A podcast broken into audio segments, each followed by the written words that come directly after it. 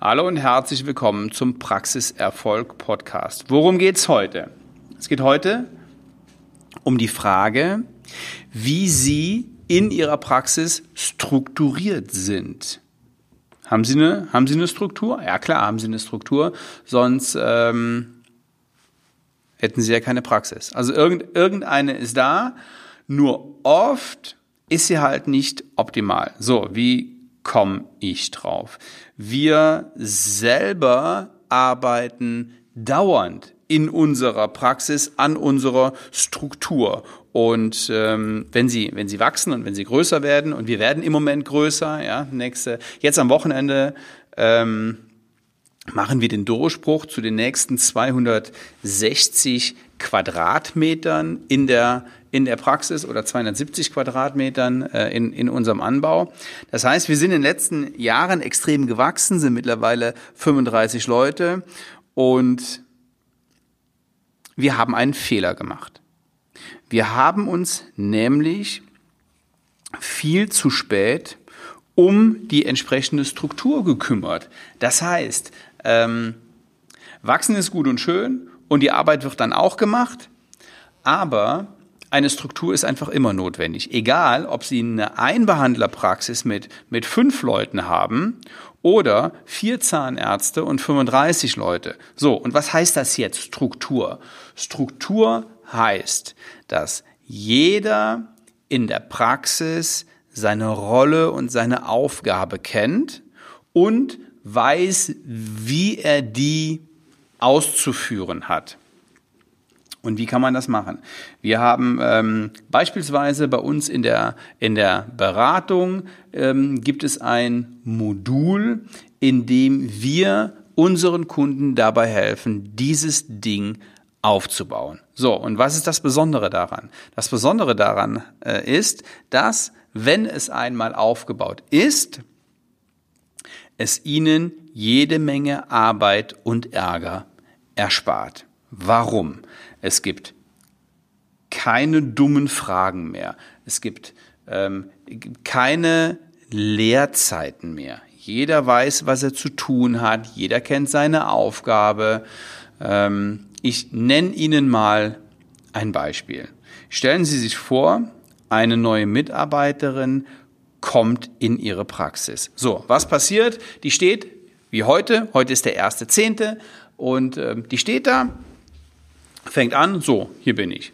Was, äh, was, was, was passiert? Okay, ähm, hier ist dein, ähm, dein T-Shirt und ähm, hier ist dein Namensschild und dann läufst du halt einfach mal mit und guckst, wie wir das hier so machen. Weil die war ja vorher in einer Zahnarztpraxis, in der die Abläufe und die Struktur und die Arbeitsweise eine ganz andere war. Und jetzt kommt die zu Ihnen in die Praxis. Und es ist völlig egal, ob sie alleine behandeln, mit zwei Zahnärzten, drei, vier, fünf. Das spielt überhaupt gar keine Rolle. So. Was passiert?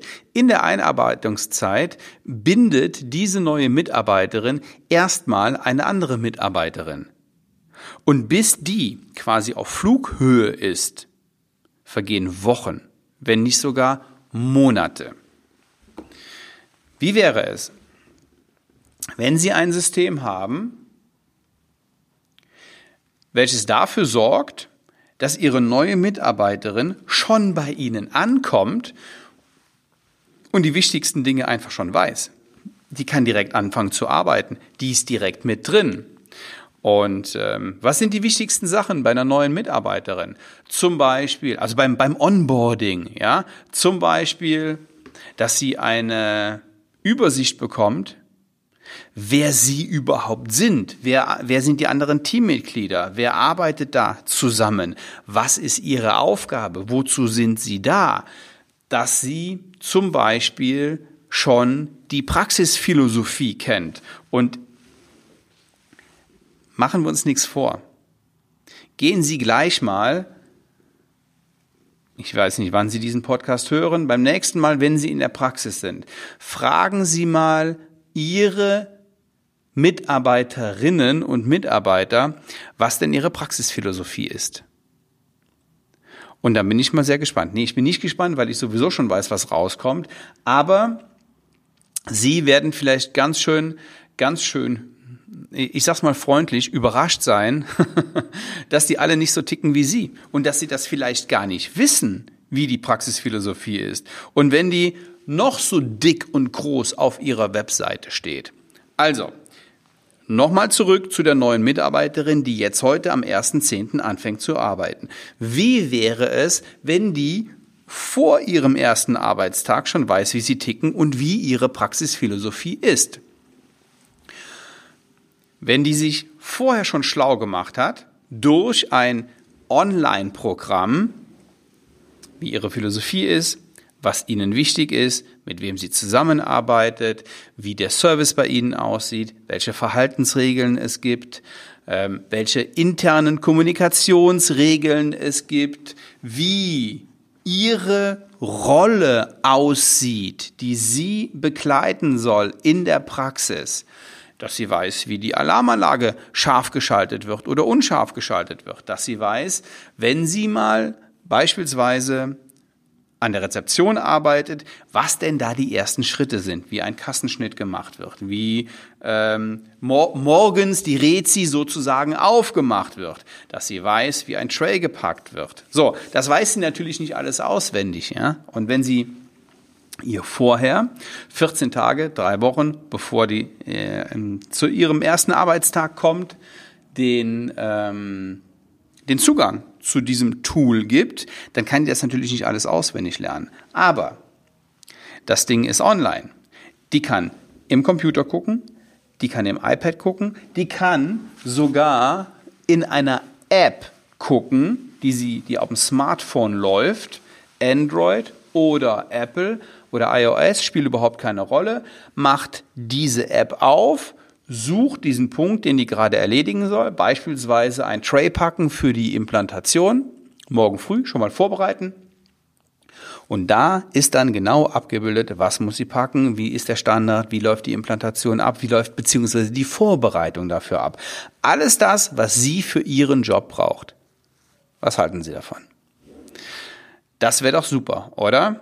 So, und genau in diesem Tool findet ihr einfach alles. Also 14 Tage vorher guckt sie sich an, ja, quasi willkommen im Team, ja, das sind so die, die, ersten, die ersten Schritte und alles andere, was dazugehört. Dann gibt es eine Beschreibung der Räume beispielsweise. Wie hat jeder Raum auszusehen? Wie hat das Wartezimmer auszusehen?